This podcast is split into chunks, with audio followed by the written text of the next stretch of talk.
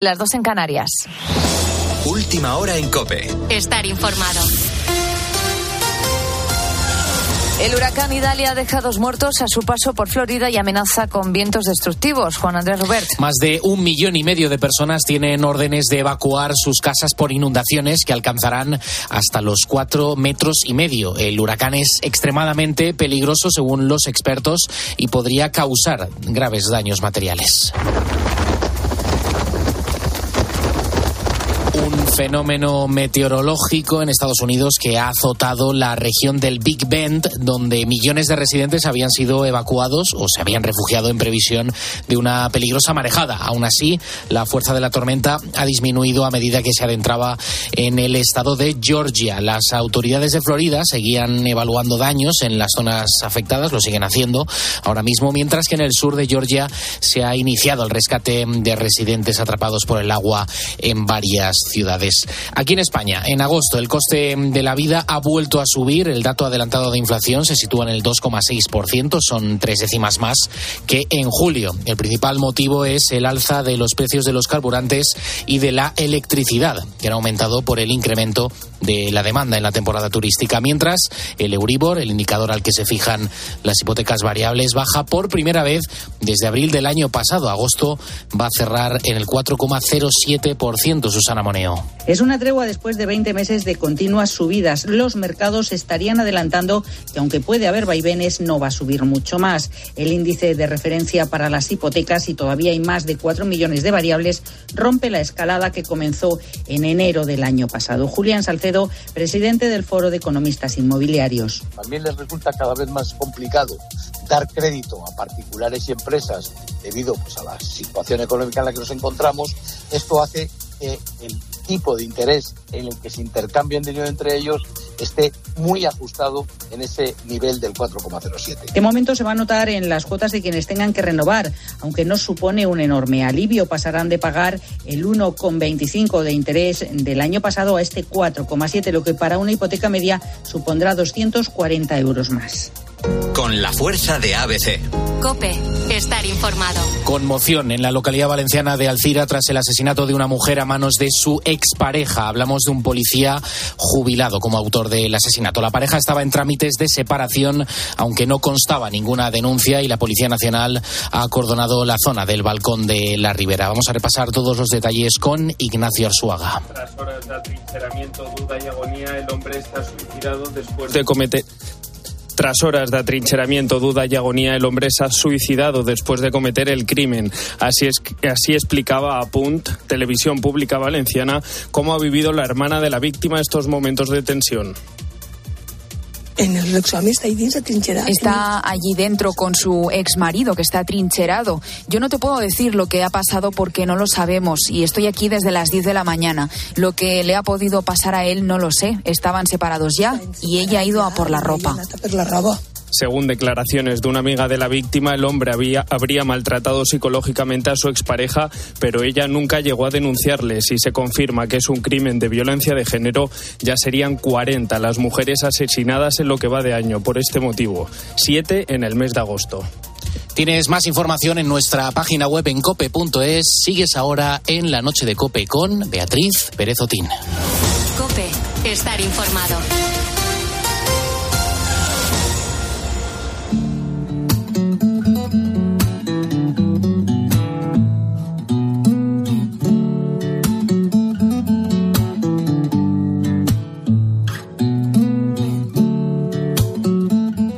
Escuchas la noche. Con Beatriz Pérez Otín. Cope, estar informado.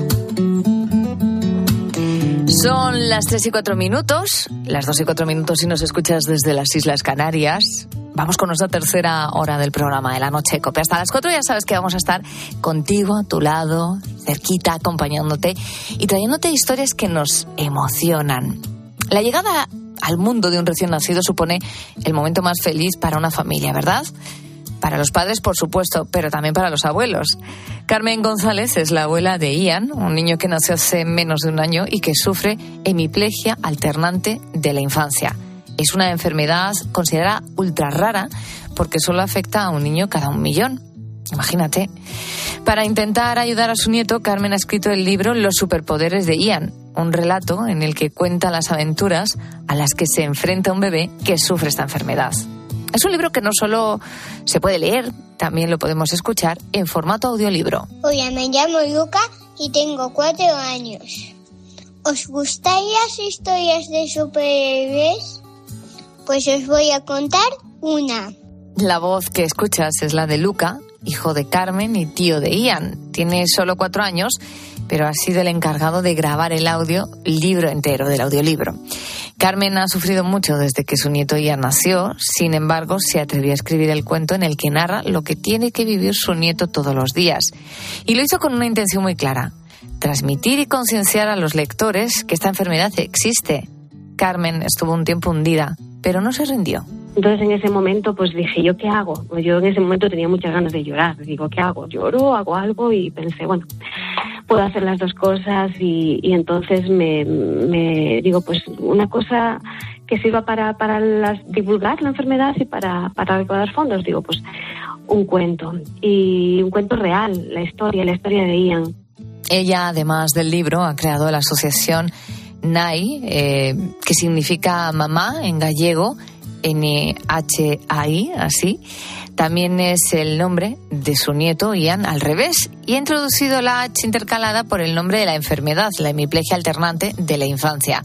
Una enfermedad rara, como el nombre, a la que se dedican muy pocos recursos para investigar hay que dar a conocer la enfermedad porque ni siquiera los propios sanitarios pues no conocen la enfermedad y por otra parte que hace falta recaudación de fondos porque las familias de los 25 niños que hay en España con este problema y los 500 que hay en el mundo somos los únicos que, que aportamos conciertos solidarios, carreras solidarias, pues intentamos recaudar para poder investigar, ayudar a esta investigación. Carmen siente que no tiene mucho tiempo para que se encuentre una solución que ayude a su nieto. Su intención es hacer eh, cuanto pueda por él.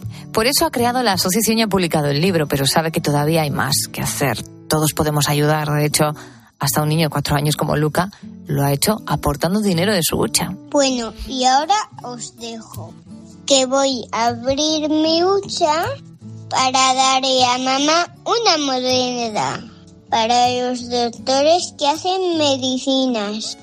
Tú también puedes, si quieres. Los super héroes nos necesitan. Chao. Chao, precioso. Así es como acaba el audiolibro de Carmen, con un consejo más que importante. Para ser como Luca y aportar tu granito de arena, solo tienes que usar el código 06775 en Bison y estarás apoyando una causa que esperamos que pronto tenga solución.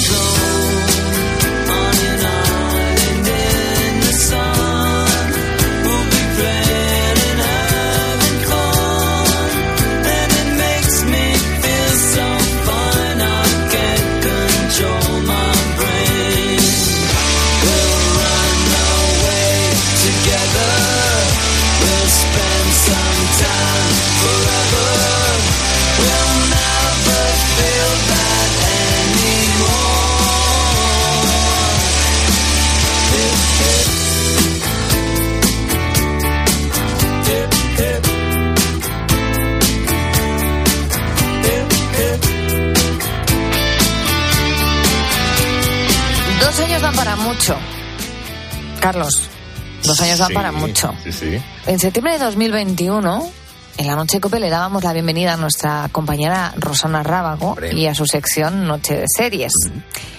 Hoy, casi dos años después, vamos a traer algunas de las mejores series de las que hemos hablado a lo largo de estas madrugadas de jueves, Sí, nuestras noches de los series. Y como no podía ser de otra forma, vamos a contar con nuestra serie fila de confianza con nuestra compañera Rosana Rábago. Será antes de despedirnos en esta madrugada. Y un poquito antes, le hemos pedido a nuestro compañero Fernando Carretero, productor este verano en las mañanas, que nos preparara un especial de los autocines en España. ¿Qué, qué es un autocine? Bueno, pues se inventaron hace mucho tiempo. Pero es que en España tenemos autocines muy singulares. ¿Tú, por ejemplo, te irías a un autocine hacer deporte? Para desestresarte. Sí, sí, sí. Tú fíjate, un dos por uno. Hay un autocine en España que puedes ver películas, que el cine siempre desestresa, siempre y cuando no veas una película Una de de, medio, miedo. que ahí ya poco- Mientras pedaleas en una bicicleta.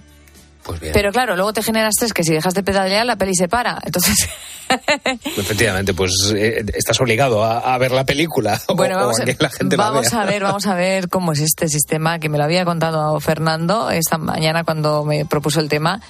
Y yo no sé si esto tiene salida no. A ver cómo, a ver cómo acabamos. A ver cómo acabamos. Si no acabamos muy estresados y muy cansados. Y con nuestros búhos, con nuestros búhos estamos hablando del estrés precisamente, que ya lo estás diciendo tú, hacer ejercicio es una muy buena opción para eliminar ese estrés.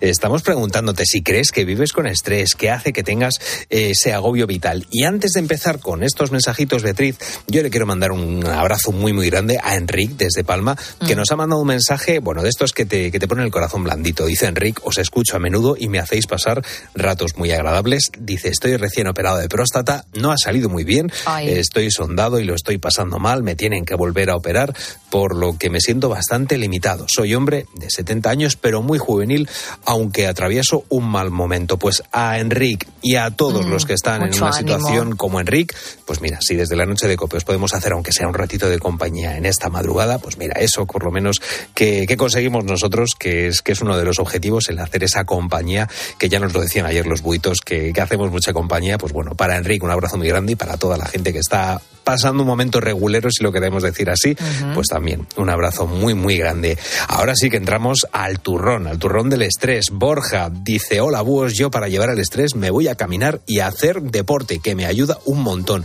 ¿Cómo se despeja la cabeza cuando andas, eh, Beatriz? Es una cosa tremendísima. Mira lo que acaba de decir el doctor Darío Claro, Fernández. Eh, él no dice, mira, no tienes que hacer crossfit, que si lo No. haces estupendo. Hombre. No tienes que hacerte una matada en una bicicleta, ni nadar dos mil metros. Sal a pasear, Eso muévete. Algo Dice, entre 8.000 y 10.000 pasos dicen que sería lo ideal. A veces no tenemos ese tiempo, pero mira, yo siempre que hago deporte y no hago los objetivos que me marco, digo, peor hubiera sido quedarme en casa. Efectivamente, algo hecho. Algo Es hecho. poco, pero algo he hecho. Efectivamente. Luis Aldana Vescos nos escribe al Facebook, arroba la noche de copa, y dice, buenas noches, Luis de Zaragoza, lo que me quitaba el estrés mucho era ir a nadar y el gimnasio, ¿ves? Eh, La actividad física es importante. Vamos con más buitos que nos escriben. Vamos a escuchar a Manu de Zaragoza y a Saltarina. Por el trabajo, básicamente. Llevo el estrés por el tema del trabajo, más que nada por llegar a la hora que tengo que hacerlo, pero más que, a ver, va a sonar un poco mal, pero es porque me lo pongo yo. Sí, sí, yo vivo estresada. Ya desde que me separé hace 13 años, eh, pues intento trabajar lo máximo posible y eso sí que me genera bastante estrés. ¿Cómo lo soluciono? Pues eh, a ratito que tengo libre me voy a la naturaleza. Mira qué bien, qué buena opción. Es la primera vez que sale esta propuesta porque Yo creo que sí. la naturaleza es verdad que nos calma. Alguno ha dicho andar por el campo. Tocar tierra. eh, Eso, ¿No? eso es verdad. Relativizar. Yo creo que a mí la montaña me ayuda a relativizar. Pues también, es que nos, nos despeja mucho el hacer ejercicio y además la montaña. Y termino rápidamente leyendo el mensaje de Mónica, que trabaja durante las noches en la estación de Chamartín, en Madrid. Dice, a mí me relaja durante el trabajo poder escucharos cada noche. Oh. Así que ahora que no estaréis, pues espero poder seguir trabajando con ánimo y contenta como a este tiempo que me habéis ayudado. seguro. En momentos de estrés, cuando no sé si me daba tiempo a hacer mi trabajo y conocer historias. Y con vuestra compañía me habéis ayudado. Pues te quedas en muy buenas manos, Mónica. Mañana... pues Mañana lo desvelamos Mañana todo. desvelamos todo el turrón de quién se queda los mandos de las madrugadas aquí en la cadena COPE. 661 20 15 12. Cuéntanos cómo llevas el estrés que hace que tengas ese agobio vital y qué haces para evitarlo.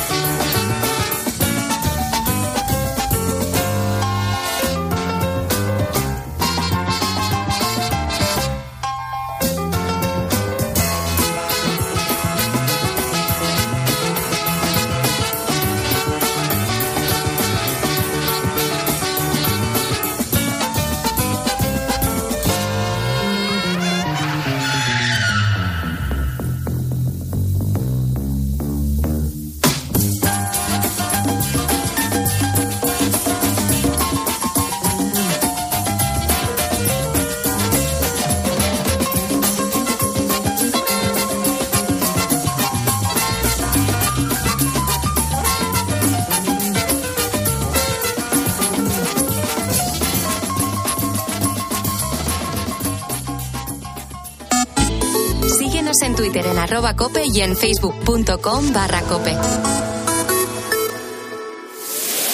España inicia la segunda fase del Mundial de Básquet. Los nuestros ya camino de los vestuarios. Próxima parada contra Letonia. Partidazo de Juan Núñez. Este viernes desde las once y media de la mañana, España-Letonia. Y Escariolo animando lo suyo. Tiempo de juego con Paco González, Manolo Lama y Pepe Domingo Castaño. Un año más, los números uno del deporte.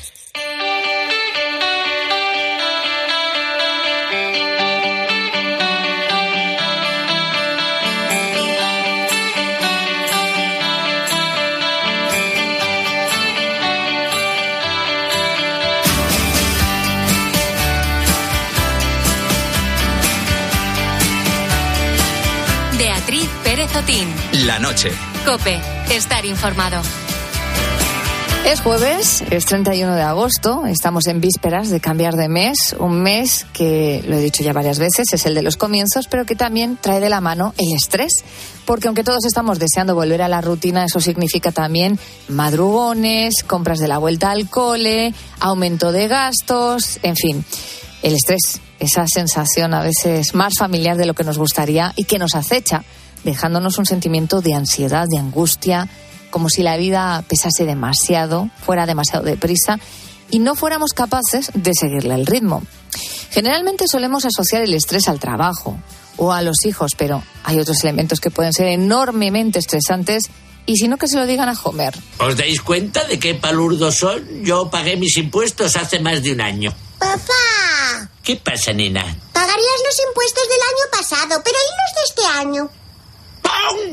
Te dejé los papeles hace un mes en tu pila de cosas pendientes. Ah, Mars, ¿cuántos hijos tenemos? No, no hay tiempo para contar. Lo pondré a ojo. Nueve. Homer, tú sabes que no tenemos... Calla, calla, si no te oigo, no es ilegal. Deducciones, deducciones, deducciones. Ah, regalos de empresa por utilizar energía nuclear. Homer, este cuadro lo pinté yo.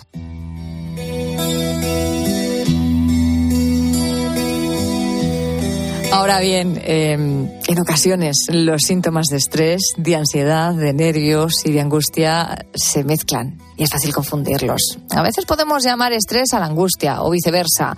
O lo que es más común aún incluso, a veces podemos enmascarar la tristeza o el enfado con el estrés. Vaya tutun revolutum, ¿eh? Lo, lo importante que es conocerse. A todo esto hay que sumarle lo injustamente que tratamos a nuestro cuerpo cuando no sabemos gestionarlo y acabamos pagándolo con la comida, con la bebida, con el deporte. Hay que cuidarse y para ello es esencial comprender qué nos está pasando. Cuando ponemos nombre a nuestras emociones parece el principio de sentirnos un poquito mejor. Y eso es lo que vamos a hacer esta noche. Vamos a ver cómo sobrevivir al estrés o cómo empezar a vivir lento en esta vida moderna. Trae las claves y, y espero que también parte de la solución nuestra psicóloga en la noche, Macu Gortázar Ibáñez de la Cadiniere, en este último espacio dedicado a la psicología en la noche de COPE. Qué alegría, Macu, tenerte con nosotros. Buenas noches. Pues muy buenas noches. Una alegría para mí eh, pisar estos estudios otra vez. Queremos poner el broche de oro a este ciclo de la noche de COPE, hablando del estrés, que es la enfermedad del siglo XXI que todos padecemos en mayor o menor medida, y dar las claves para que, bueno, en la medida de lo posible, a partir de septiembre, todos entendamos qué tenemos que hacer para sentirnos mejor. Así que cuéntanos, Macu, ¿cuáles serían algunas estrategias efectivas para manejar el estrés en este mundo actual de continuas demandas? Pues bueno, yo creo que, mucha parte del estrés, o sea, al final eh, tenemos que diferenciar entre aquello que, que nos sucede, que tiene que ver con elementos externos, con nuestro propio ruido interior, porque muchas de las veces cuando somos capaces incluso de hacer un ejercicio tan tonto como escribir lo que nos sucede en un papel, somos a veces eh, capaces de darnos cuenta de que toda esa cantidad de estrés, mucha de ella tiene que ver con todo lo que estoy pensando que tengo que hacer, con los deberías, con los ISIS, con el futuro, con el pasado. Y entonces, bueno, pues eh, yo diría que lo primero es, bueno, no dramatizar, eh, ser conscientes de que es una sensación que igual que viene se, se va a ir, ¿no? Eh, y muchas veces, bueno, pues ser capaz de recuperar el control de nuestras propias emociones nos va a hacer sentir un poquito mejor, ¿no? Con lo cual, bueno, pues pequeños trucos desde contar hacia afuera lo que estoy pensando, lo que me está pasando, me va a ayudar a bajar la intensidad de esa emoción que yo estoy sintiendo, eh, probablemente. Eh, a veces eh, hacer una buena planificación de todo aquello que tengo que hacer, que siento que está, bueno, que me está rondando mucho la, la, cabeza, ¿no? En muchos de los casos. otro, por otro lado, también un poco de hacer un ejercicio que podemos hacerlo, lo que decíamos, ¿no? Escribiéndolo, haciendo una, en un papel, en dos columnas, qué depende de mí, qué depende de otros, ¿no? Para ser capaces de soltar el control y no llenar nuestra mochila de aquellas cosas que quizás no nos corresponden y que sin embargo tendemos a cargarnos de ella, aumentando todavía más esa sensación de estrés. Lo de la lista de qué depende de mí, qué depende de otros, me parece súper interesantes, porque a veces nos sobrecargamos de tareas que no nos corresponden, ¿no? Por una hiperresponsabilidad, entre otras cosas. Así que, llegados a este punto, es importante establecer límites. Límites también saludables entre mi vida personal y mi vida profesional, porque muchos trabajos se entremezclan. Sí, sí, sí, sí, eso es así. Eh, tiene que ver con saber poner límites externos, pero también internos, porque hay veces que esa presión que aparentemente sentimos que nos viene del entorno laboral es nuestra. O sea, al final es yo me pongo una autoexigencia y me pongo un límite y me pongo un, bueno, una necesidad eh, de algo que tengo que hacer. Eh, que quizás a lo mejor no viene de fuera, ¿no? Que sino que viene más bien de dentro. Eh, con lo cual es cierto que eh, al final, eh, bueno, pues en todo el entorno laboral, cada uno tiene sus problemas, cada uno tiene sus cosas, ¿no? Y entonces, pues si al final yo mi límite cada vez lo voy poniendo más lejos de mí, pues nadie más que yo va a cuidar ese límite, ¿no? Va a cuidar un poco, pues en este caso, nuestra salud mental tan importante, ¿no? Con lo cual, pues efectivamente ser capaces, oye, pues de delimitar el tiempo que yo dedico a cada cosa, o bueno, pues saber planificarnos un poco mejor, saber pedir ayuda identificar sobre todo pues de qué pie cojeamos en el terreno laboral porque obviamente siempre bueno pues va a ser una palanca más para aumentar ese estrés que a veces tenemos ¿no? Em, hay algo que también nos estresa aunque no nos demos cuenta y es que la tecnología llegó hace algunos años a nuestra vida para quedarse es cierto que nos hace la vida más fácil, pero en muchas ocasiones también sus demandas son muy exigentes y acabamos incluso teniendo cierta adicción ¿no? al teléfono móvil, intentando responder correos en el momento, no sabemos esperar cuando mandamos un mensaje la respuesta si requiere de un tiempo. Eh, ¿Qué relación tiene la tecnología y el estrés y qué consejos nos das para desconectar y encontrar el equilibrio? Pues eh, tiene mucho que ver por lo que tú dices, porque ahora ya estamos eternamente conectados. Antes, si nos ceñimos al terreno meramente profesional, es que antes para poder acceder al correo electrónico tenías necesariamente que estar en la oficina porque tu correo electrónico no iba contigo, ahora va contigo, ¿no? Entonces, con lo cual esa parte de poner límites a la parte profesional nos cuesta un pelín más cuando estamos atados a ella.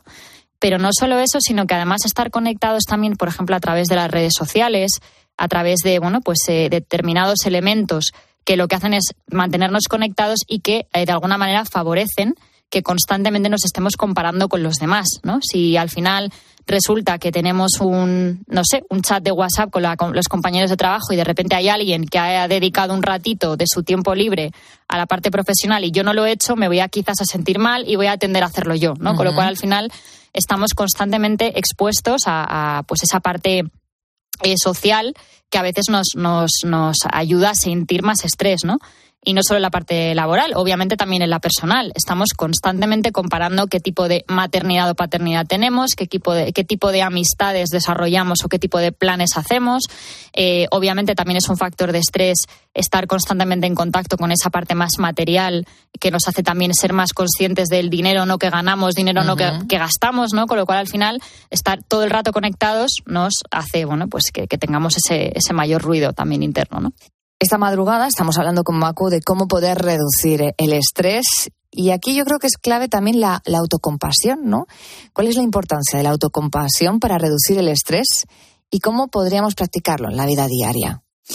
Pues eh, fíjate, yo creo que hay que diferenciar porque hay gente a la que le falta autocompasión y hay gente a la que le sobra, quiero decir, ¿no? O sea, una, una, yo creo que hay una línea muy fina, pero muy importante identificarla entre ser autocompasivo y ser autoindulgente o victimista, ¿no? Porque al final el victimismo no nos hace otra cosa que, anclarnos a una emoción y no nos permite continuar, ¿no? Sí que es cierto que cuando hablamos de autocompasión hablamos de esa, esa mirada más amable y más compasiva hacia uno mismo a la hora de, bueno, pues ser más o menos justos con nuestros juicios, ¿no? Porque mucho del estrés viene de la autoexigencia que hablábamos, ¿no? De esa necesidad de hacerlo todo, de llegar a todo, de hacerlo todo de una determinada manera para sentirme a gusto con lo que he hecho, ¿no? Eh, y al final acabamos lo que hemos contado muchas en otras ocasiones, ¿no? El, el, el identificar o el unir lo que yo hago con lo que yo valgo. Y entonces eso es enormemente peligroso para la autoestima y para la salud emocional, ¿no? Entonces, bueno, eh, sí que es cierto que ser autocompasivo, ser capaz de decir, oye, pues tengo derecho también a veces a ser más lento, tengo derecho a veces a estar más patoso, a estar más distraído, a tener otras cosas en la cabeza, a no llegar a todo. Eh, y ser capaz de, bueno, pues verlo desde ese prisma para ser capaz de, bueno, pues llevar otro ritmo y, adecuarte al ritmo que, que en ese momento tú estás sintiendo, está bien, ya digo, ¿no? Siempre y cuando no caigamos en el victimismo de es que no puedo más, no puedo más, porque entonces al final el no puedo más eterno no nos ayuda a avanzar, sino que acaba siendo una piedra más en el camino. Y hablemos de nuestras relaciones personales, ¿no? Porque también pueden suponer un estrés. Antes hablábamos de nuestra relación con la tecnología. Eh, la tecnología nos acerca, pero también nos aleja, porque a menudo estamos conectados a través de una pantalla, pero no estamos físicamente con otra persona. Por ir terminando, ¿cómo podríamos cultivar relaciones significativas y reducir la sensación de aislamiento que también nos dan las pantallas y que también nos puede generar estrés? Mm. Em, bueno, el, tema de la, de la pantalla es enormemente complicado porque requiere muchísima autodisciplina que no todo el mundo tiene Em, y que al final es, es eh, sumamente importante, ¿no? El, el, ser capaz de decir, oye, pues no hay un teléfono móvil que me va a decir hasta aquí, ¿no? Sino que tengo que ser yo el que realmente, bueno, sepa, sepa limitar los tiempos que, que estamos utilizando, ¿no? Pero evidentemente, oye, pues si yo soy capaz de encontrar planes que me gusten, a los que sumar gente, eh, pues por ejemplo, ¿no? Pues oye, pues en vez de hacer este plan y estar enganchado constantemente al WhatsApp, vamos a intentar cambiar de formato pero otras veces puede ser algo tan sencillo como si realmente yo me he propuesto quedar contigo a cenar, eh, más allá de contarme, voy a guardar el móvil, voy a hacerlo. Entonces, eh, en vez de proponerme a partir de ahora no vuelvo a coger el móvil en una cena, es bueno, me lo voy a ir proponiendo poquito a poco. En esta cena no cojo el móvil a ver qué pasa. Y entonces, bueno, poco a poco puedo ir conquistando un pelín más de realidad y menos de, tecnología, ¿no?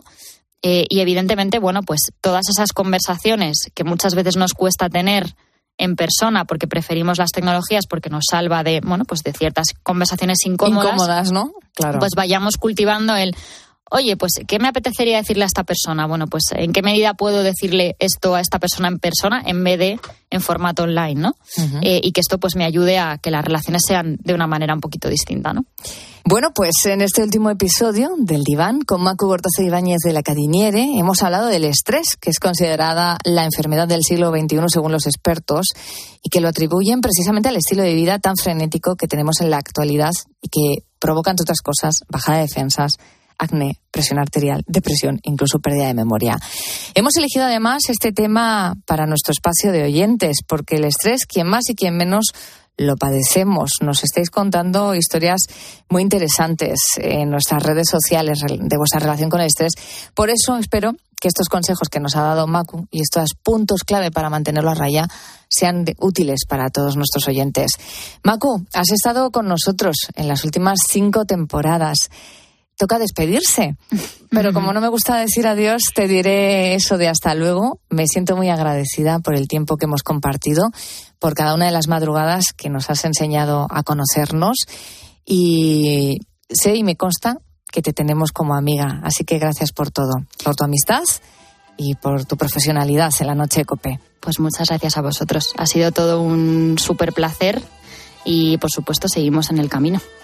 I'm so young and you're so old.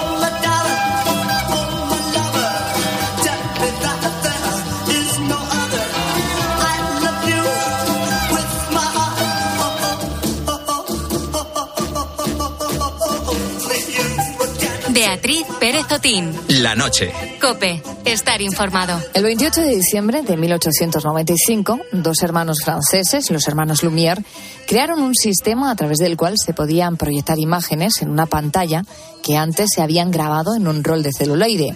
Fueron los creadores del cine. Estas películas se proyectaban en salas, en teatros y fueron un fenómeno que revolucionó el mundo.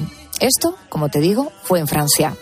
50 años después, en Estados Unidos, sacaron el cine al aire libre y surgió el fenómeno del que vamos a hablar en estos minutos de la madrugada, los autocines.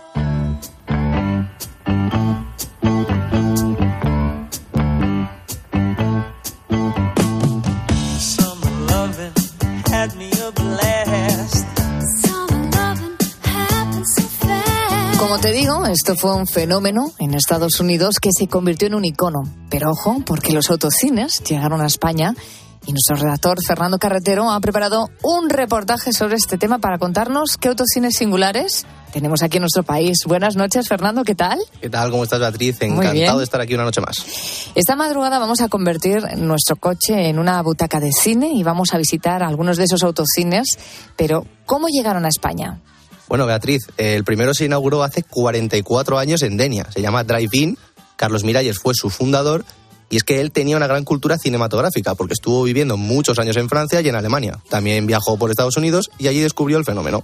Se instaló en Denia y la verdad, Beatriz, es que podríamos decir que el primer autocine de nuestro país surgió por amor. Y nos cuenta la historia el hijo del fundador, que también se llama Carles Miralles. Y cuando, digamos, se conocieron mi madre y él, que también son del mismo pueblo, dijeron, bueno, pues habrá que parar de viajar e instalarse por aquí, ¿no? ¿Qué podemos hacer? Estamos al lado de la playa, vamos a probarlo. Pensaba que iba a durar dos, tres años, el clásico negocio estos de verano que se montan mientras decidimos qué hacemos. Mira, esos dos, tres años se ha convertido en que el año que viene haremos 45 ya. 45 años, que se dice pronto. No sé si le costaría mucho montar este negocio, pero desde fuera parece fácil. Da la sensación de que consiste en conseguir una pantalla grande, una esplanada para hacer un parking y ya está. Aunque creo que si fuese así de fácil, habría muchos más autocines, ¿no? Toda la razón, Beatriz. Ya no es solo es cuestión de conseguir un lugar amplio, porque sí, se necesita uno, sino que influyen otros factores como la contaminación lumínica y la inversión si quieres que el negocio sea rentable, tienes que por lo menos mínimamente poder meter 250, 300 coches mínimamente. Lo interesante es estar cercano a zonas eh, urbanas. ¿Qué ocurre? Que también puede haber contaminación lumínica, por lo tanto tampoco se puede estar muy cerca. Y si hay mucha contaminación lumínica, pues eh, puede afectar a la calidad de la imagen de proyección. También hemos preguntado a Carles por datos, para entender mejor la inversión que puede suponer un proyecto o un proyector de estas características. La inversión también cara y complicada es un proyector en buenas condiciones. Un proyector para que proyecte en pantallas grandes, porque hablamos, en nuestro caso una pantalla de 200 metros cuadrados, pues llega a los 100.000 euros fácilmente. La gente que a veces nos llama con ilusión de abrir un, autocine se acaba echando para atrás. yo no sé si mi padre, que es el que lo abrió esto en el año 79, no sé si hoy en día podría abrirlo. ¿eh? Fíjate, con lo fácil que parecía sobre el papel y probablemente si hubieran querido hacer un proyecto parecido hoy en día, no hubieran podido. Yo no sé, Fernando, si tú eres de aquellas personas que van siempre al autocine en verano y luego durante el año no va nada. A ver, yo soy de esos que sí, vea, solo voy en verano, pero haciendo todo esto me he enterado que también se puede ir en invierno, porque el ser humano siempre busca una solución para todo y si juegas con su cartera más aún. De hecho, mira, te voy a preguntar una cosa, ¿qué crees que hace un autocine cuando llueve?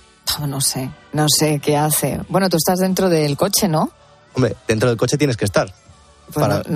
pues, ¿cómo lo ves? ¿Estás todo el día con el limpia parabrisas para que no se te nuble la, la, vista de la película? Bueno, mejor que contestarte yo, mejor que te conteste Tamara Istanbul. Ella es el CEO de los autocines Madrid Fiber. Estamos abiertos 365 días al año y cada estación tenemos ajustamos el modelo de negocio. En verano habilitamos una zona de hamacas muy grande y en invierno y los días lluviosos tenemos algo que hemos patentado nosotros, que son unas viseras que se ponen en el techo del coche para cuando llueve con ventosas que no te impida la visión de la película. Y te digo que es una gran experiencia que te recomiendo verlo y más aún si es una película de miedo Pues yo no sé si me convence mucho lo de las películas de miedo, pero ni en casa, ni en el cine, ni en ningún lado. Los oyentes habituales de la noche ya lo saben que yo no soy mucho de películas de, del terror, de terror porque no me gustan nada.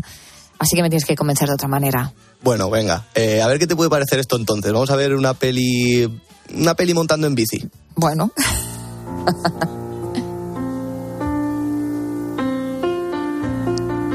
montando en bici vamos a sudar la gota gorda, ¿no? Pues a ver, igual en Galicia menos. Ah, bueno, ¿nos vamos a Galicia? Sí, en Nigrán, en Pontevedra, pues le han dado una vuelta a la idea del autocine y han creado lo que podríamos llamar el bicicine o cinicleta. Eh, han pensado que podemos ver películas, pero que a la vez que disfrutamos de un film, pues podemos hacer ejercicio. Hemos hablado con Ana, que ella es junto al Ayuntamiento de Nigrán quien ha montado todo el evento. Tenemos una plataforma formada por 10 bicicletas que están conectadas a un generador. Esas, en esas 10 bicicletas se pueden subir 10 personas y el resto de la gente puede disfrutar tranquilamente de la película con esta me has convencido un poquito más, Fernando. Me ha gustado algo más que las películas de miedo. Pero tengo una duda. ¿Depende de esas personas que pedalean que el resto vea la película? Porque qué agotamiento, ¿no? ¿Qué pasa si estoy cansada y ralentizo la marcha? Que empieza todo así a ir a cámara lenta. Eh, ¿Me tienen que relevar? Cuéntanos. A ver, vea, eh, he de decirte que tampoco te debes preocupar mucho por eso, porque si estás cansada y no te quedan fuerzas, siempre vas a tener a alguien que va a estar para relevarte. Eh, hay hasta cola. De hecho, esto es lo que ¿Ah, nos cuenta Ana. A medida que la película va avanzando y si esa gente se va cansando, tu sitio ya es ocupado inmediatamente por otra persona, porque lo cierto es que la gente está muy motivada y, y hay colas para subirse en las bicicletas. Te digo yo, espera, que, que si tú te cascas los 90 minutos de película, acabas con un, con un tipín estupendo, ¿no? Hombre, sí, eso seguro. Se te pone, pareces Alberto Contador. ¿o? Ya te digo, empiezas a subir las siete revueltas. Pero también, pero hay mucho más. O sea, Ana me ha contado una anécdota que me ha parecido muy graciosa y que quiero que todos nuestros buitos escuchen. Porque, ¿qué pasa si la película nos emociona de tal manera que empezamos a llorar? Algo muy peculiar en este festival es que cuando la película tiene partes tristes, la gente deja de pedalear o pedalea más despacio y con el peligro de que se pare la proyección, porque si no hay suficiente energía, pues la proyección se puede parar. Tenemos un, un indicador de, energía que mm, en cuanto la, la, se baja un poco el nivel de energía, le pedimos a la gente que, que comience a pedalear más rápido. Bueno, pues vamos a terminar ese repaso con otro autocine del que nos quieres hablar y que hemos escuchado antes. Sí, eh, Autorace Madrid Fever, eh, y es que aquí no paran en todo el año. Si recordáis, ponen una visera para que puedas ver películas por la noche. Pero seguro que lo que te voy a contar ahora te va a gustar mucho más. Dale, cuéntanos. Pues a ver, no solo es un autocine, porque es mucho más que eso. Promueven acciones solidarias. El 7 de octubre ponen todos sus autocines para un evento, un evento benéfico de Guapo, la unidad de apoyo a pacientes oncológicos. Lamentablemente, Tamara eh, perdió a su hermana y fue esta fundación quien la ayudó y por eso ha querido devolvérselo de alguna manera. Los compañeros de la Guapo nombran a mi hermana como la primera guapa de la fundación y pude vivir en primera persona eh, la ayuda que dieron a mi hermana, ¿no? tanto en apoyo psicológico como en asesoría de nutrición, como en deporte bueno, eh, para mi hermana la verdad que fue un halo de esperanza y bueno, eh, quiero hacer lo que esté en mis manos, que en este caso es poner pues, mi empresa, mi espacio, mi recinto a disposición de la asociación. Todo lo recaudado irá para la fundación y es un evento que también está enfocado al deporte, al ritmo de la música. Así que sin duda tendremos que pasearnos por ahí. Muchas gracias Fernando, me ha encantado. Gracias por trasnochar con nosotros. Nosotros, ojo, vamos a seguir hablando ahora de cine, pero en pequeña pantalla, porque viene Rosana Rábago con sus series y nos va a traer las mejorcitas que ella ha considerado de la historia de las series. Y bueno, cotilleé ayer un poquito con Rosana y creo que voy a tener que animarme a ver Ted Lasso. Ah. Que no la he visto y me parece que me voy a tener que animar. Pues nada, quédate ¿eh? y escuchamos lo que nos tiene que contar. Gracias, Fer. Hasta luego.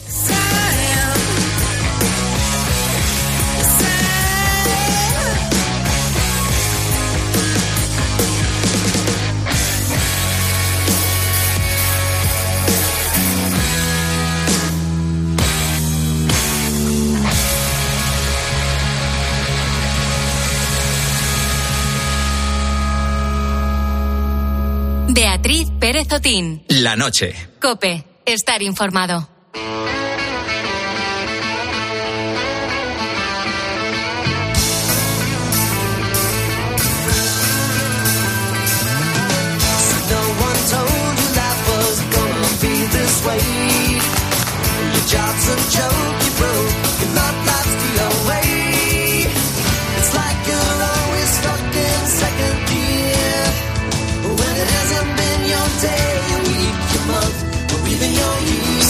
Muchos de vosotros, queridos buitos, recordáis esta canción y con qué serie está vinculada, ¿verdad? Es la sintonía principal de Friends. Pero para nosotros es algo más. Es la misma sintonía con la que le dimos la bienvenida a nuestras noches de series, a esta sección con la que vamos a cerrar un ciclo y que se ponía al frente Rosana Rábago. Hoy, fíjate, Rosana, buenas noches. Hola, muy buenas noches, Bea. Nos tienes para despedirnos sentaditos a los dos en la mesa, dispuestos a comentar las series pues, que más nos han gustado o que más nos han llamado la atención en estas madrugadas que hemos compartido contigo. Y claro, no podíamos empezar con otra que no fuera la de Friends. Por lo menos para mí es una de mis favoritas. Carlos, no le verdad algo a la es- chica. Hola, Rosana. ¿Qué Te digo que estamos los dos. Baja la tierra, tío. que estoy con los oyentes que no paro, Beatriz, que está, está Oh, siendo ¿estás una cosa... estresado? Es que estoy estresadísimo hoy, de verdad. ya, ya, ya. Es que me lo traigo aquí para hablar de series y se me, me distrae el muchacho. Nada, nada, no te preocupes que yo le recupero enseguida. Gracias, Rosana. Cuéntanos, Bueno, Rosana. como, como bien decías, hace dos años nos estrenábamos con Friends, que por cierto, por si quedan dudas, está disponible en HBO Max. Y es que no había mejor serie o más icónica con la que presentar esta sección.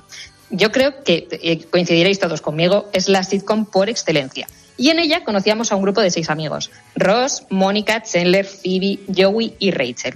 La serie más o menos transcurría entre dos escenarios o incluso tres. Un piso con una puerta morada y un marco de lo más estrafalario dorado, el piso de al lado, que hizo su acto de presencia, yo creo que unas temporadas después, pero vamos, corregidme si me equivoco. ¿Sí? Y lo más importante, la cafetería en la que se reunían todos, el Central Perk. Os aseguro que casi lo he superado. Espero que ella sea muy feliz. No es cierto. Claro que no, la odio por haberme abandonado. ¿Tú no sabías que era lesbiana? A veces me gustaría ser lesbiana. ¿He dicho eso en voz alta? Respira hondo. Eso es así. Intenta pensar en cosas bonitas y tranquilas. La lluvia empapa el pobre gatito. Ya estoy mucho mejor. Vaya, le he ayudado.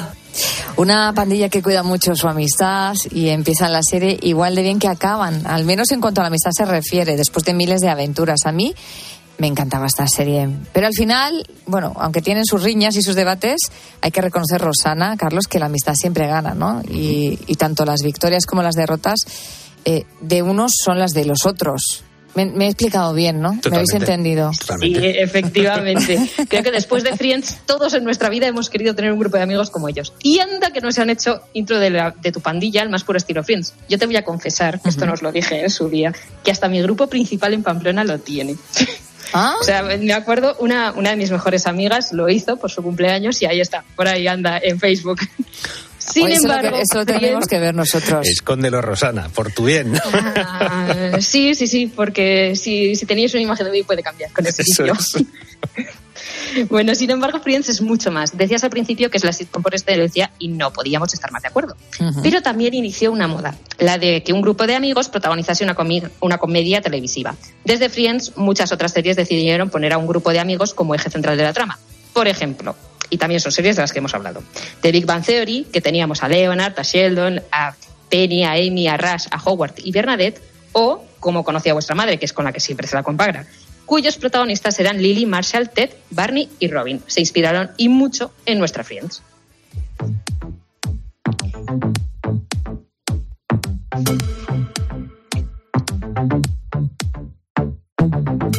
También de Friends bebió mucho la segunda serie de la que vamos a hablar esta madrugada. Otra que también me encanta, de hecho ha sido también una petición mía y que nos lleva hasta Francia, concretamente hasta París. Hablamos de Emily in Paris. Cuéntanos.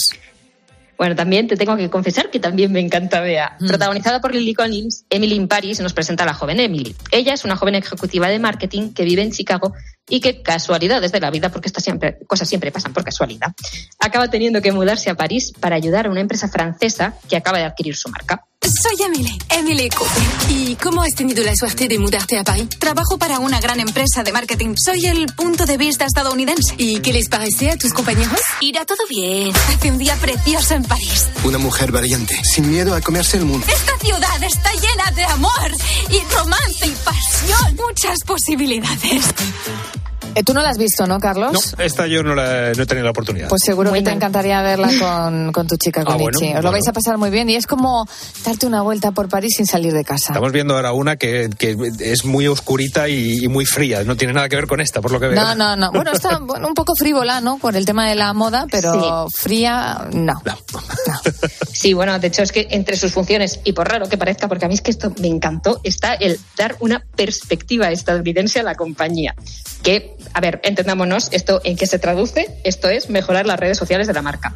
Cosa que también te tengo que decir y que coincides conmigo, Bea, que lo hemos visto mucho, se le da muy, muy bien. A mí lo que me alucina es que sea capaz de ir por las calles de París luciendo esos modelitos tan estrafalarios, pero que le quedan también a la protagonista. Eh, tengo que confesarte que también me gusta mucho ver su vida más allá del Savoir, ¿no? La empresa francesa en la que trabaja. Vamos, sus líos amorosos.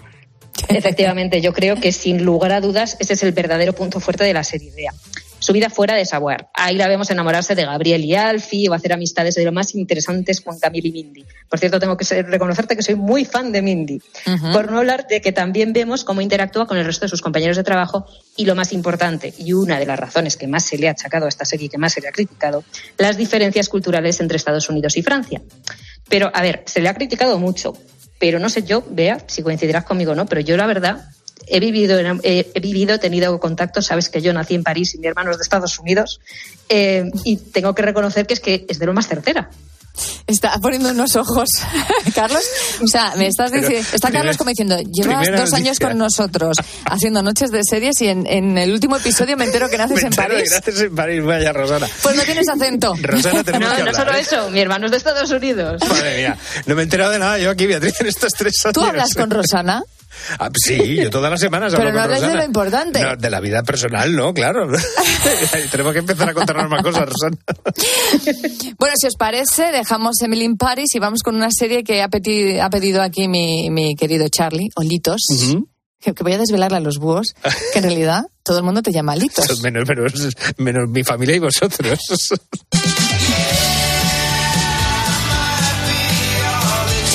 Es una noche de confesiones, ¿eh? Rosana nace en París, eh, Carlos en realidad se llama Litos. Seguimos en el extranjero para hablar de la tercera serie top de la noche Cope, otra que también ha sido muy exitosa.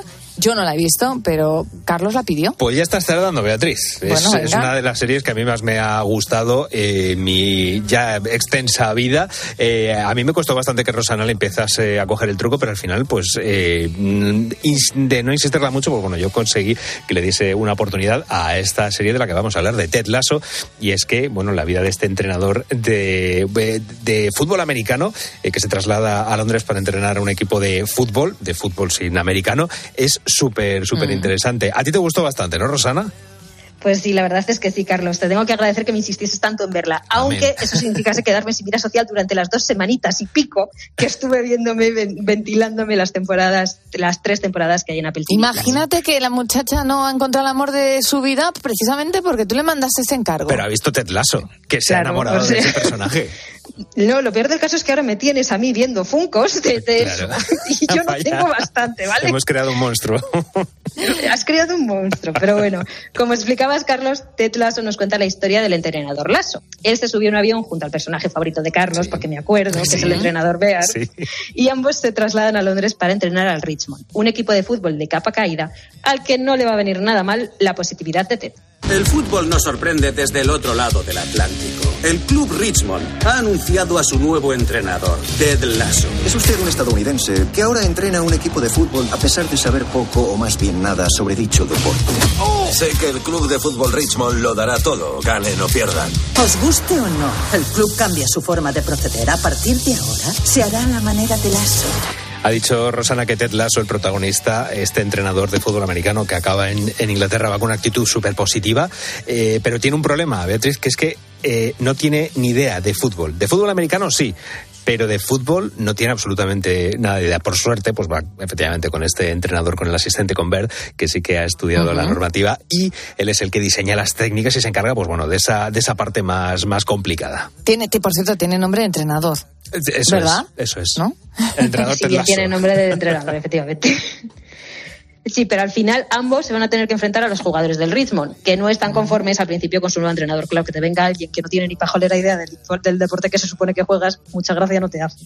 Quien sí parece estar encantada de contar con él es Rebeca. Ella es la propietaria del club y, mi Tú- personaje y tu favorito. personaje favorito, sí. Yo también me acuerdo. Ella comienza la serie queriendo destruir el mismo, pero al final, gracias a la actitud de Ted, así como hacer muy buenas megas con Killy, la novia de la estrella del equipo, pues va a hacer que vaya cambiando de opinión. Pues bueno, aquí, aquí te dejamos los ingredientes, Beatriz, de una de las mejores series que yo he visto a lo largo de toda mi vida y Rosana está también de acuerdo. Y vamos con la última. ¿Cuál es la última propuesta, chicos? Pues nada, eh, teníamos que hablar de una de las mías, de una de las mías, porque yo aquí os he hecho caso a vosotros, pero yo no me podía ir de aquí sin hablar de The Morning Show. Qué bonita sintonía, qué bonita canción, ¿no? Me gusta mucho. Sí, sí. Yo me acuerdo de esta, esta serie, me acuerdo de ti bailando en el estudio. O sea, con esta sintonía me, me viene eso. Pues sí que hay confesiones en la última. No me acordaba yo de esto, pero es que, ¿ves? Fíjate, si me gustaba entonces, me sigue gustando dos años después. Háblanos Bueno, de The Morning sí, Show. sí. Pues te hablo de un poquito de ella. Si Ted, eh, si Ted Lasso te dice, Carlos, que es la mejor serie, no, es mentira. Esa es de, esa es de Morning Show, ¿vale? Y también es de Apple TV Plus. Ahí, como bien explicábamos, la acción se sitúa en los estudios de televisión UBA. Ahí Alex, interpretada por una actriz que te sonará mucho, Jennifer Aniston, acaba de enterarse de que su compañero de toda la vida, Mitch, es despedido por presunta conducta sexual inapropiada. Parece el final del programa más exitoso de la televisión, pero no. Llega Bradley, interpretada por Reese Witherspoon, y su juventud y su forma de hacer las cosas dan frescura a un programa que estaba de capa caída. Buenos días.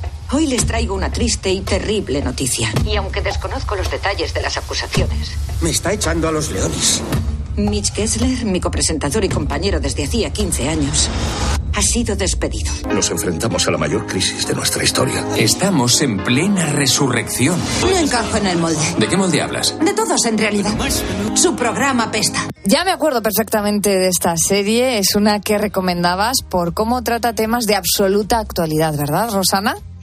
Exacto, durante la primera temporada se centró en el abuso laboral y fuimos testigos de primera mano de cómo los hombres poderosos de la serie están intentando mantener su estatus mientras los personajes femeninos, y te aseguro que The Morning Show cuenta con muchísimos, se defienden como pueden. Es un poquito el movimiento Too. La segunda, en cambio, nos contó cómo cambió todo el mundo y el programa también por culpa de algo mm, con lo que también yo, yo me vi afectada estando en mi etapa en COPE, que era el coronavirus. Ah, sí, amiga, es verdad. Exacto. Y la tercera, que os voy a decir que yo ya me la estoy viendo porque sabéis que una tiene contactos y que se estrena el 13 de septiembre, va a narrar qué pasa cuando hackean tu cadena y salen imágenes que nunca deberían haber visto la luz. Como ves, problemas que muchos sabemos que están pasando hoy en día.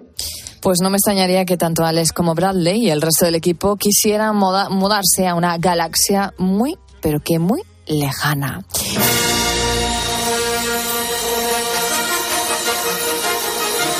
Y nosotros eh, nos vamos a despedir de Rosana por todo lo alto, ¿eh? bueno, em, querida Rosana, muchísimas gracias por estos dos años que nos has ido rescatando semana tras semana las series que has ido viendo, con tu análisis crítico, con lo mejor y con lo peor de esas series que podíamos ver en las plataformas en streaming.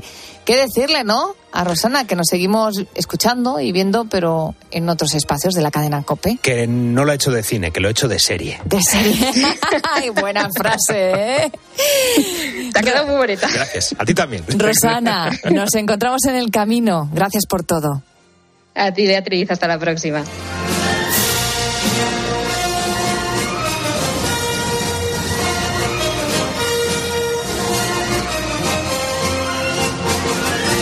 Escuchas la noche. Con Beatriz Pérez Otín. Cope, estar informado.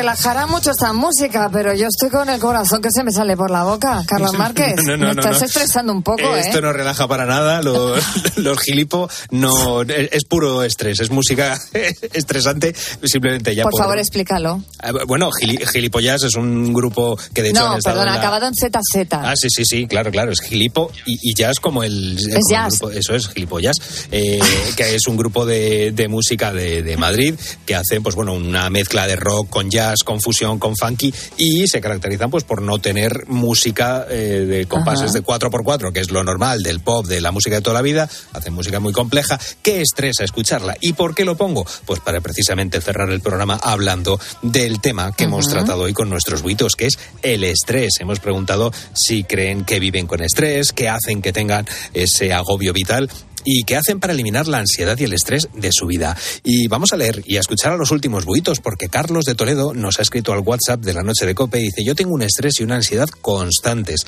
Antes lo controlaba con pastillas, pero las dejé y lo puedo controlar sin ellas. Lo que me produce el estrés son el trabajo, a veces la economía, cosas familiares pero hace tiempo aprendí a ver los problemas de manera que ya no me afectan porque entendí que todo tiene solución y que no hay que acobardarse ni venirse abajo ante ellos. Pues mira, buena lección la que nos da Carlos de, de Toledo. Qué listos y qué inteligentes son emocionalmente también nuestros buitos. Efectivamente, esta madrugada, pues bueno, muchos buitos nos cuentan sus experiencias y Cristina, por desgracia, pues vive con estrés y con ansiedad y nos cuenta cómo hace ella para manejarlo. Pues sí que tengo estrés y agobio vital. ¿Y qué hago? Meditación y pastillas y tratamiento con psicólogo. Eh, llevo mucho tiempo con ello y lo llevo relativamente bien. Y confianza en los psicólogos y psiquiatras. Eh, te forma parte de mi trastorno límite de personalidad, así que paciencia. Estoy acostumbrada a ello. Bueno, mucho ánimo y como dices, eh, Cristina, mucha paciencia. Un abrazo enorme. Y bueno, pues lo que de hecho hablamos también con el doctor Darío Fernández de los psicofármacos, que bueno, que están ahí también para, para algo y para ayudar a, en estas situaciones en las que el cuerpo no, no reacciona. receta? Pues hombre, sí, por supuesto, por supuesto, pero que, que hay gente que le tenía miedo a esos psicofármacos, pero que bueno, que si lo receta el médico, como dices tú, con receta, pues que ahí, ahí están para ayudarnos. Loli dice, por lo general yo soy muy nerviosa y sí, vivo con mucho estrés. Dice, de vez en cuando eh, el que se carga con esos estreses es mi marido, que es el que más cerca está. Pues un abrazo para Loli y para su marido. Y cerramos el programa de hoy con José Antonio de Barcelona, que él nos cuenta cómo lleva esto del estrés. Buenas noches, Hugo. Pues yo la verdad es que no padezco mucho de, de estrés. Yo me suelo tomar muy, muy tranquila la vida porque cuando en el 1992 estaba pagando pisos y nació mi hija y entonces me comí mucho el coco y me quedé calvo. Y entonces digo, ya aunque se junte el cielo con la tierra, paso de todo. Así que ya lo sabéis.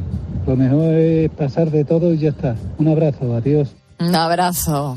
Bueno, eh, si es capaz de pasar de todo, o al menos de relativizar, Eso es, aunque, no es cosa mala, ¿eh? aunque le haya costado el, El pelo. cuero cabelludo.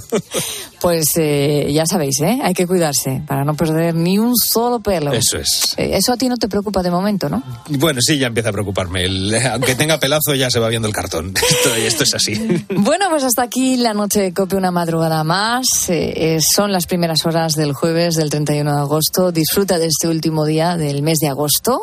La noche da paso al día. Enseguida llega Beatriz Calderón, dispuesta a poner las calles con todo su equipo. Y ya sabes lo que te digo todos los días, que no te abandonamos, que la radio sigue. Buenas noches. Gracias por dejarnos formar parte de tu vida en la madrugada.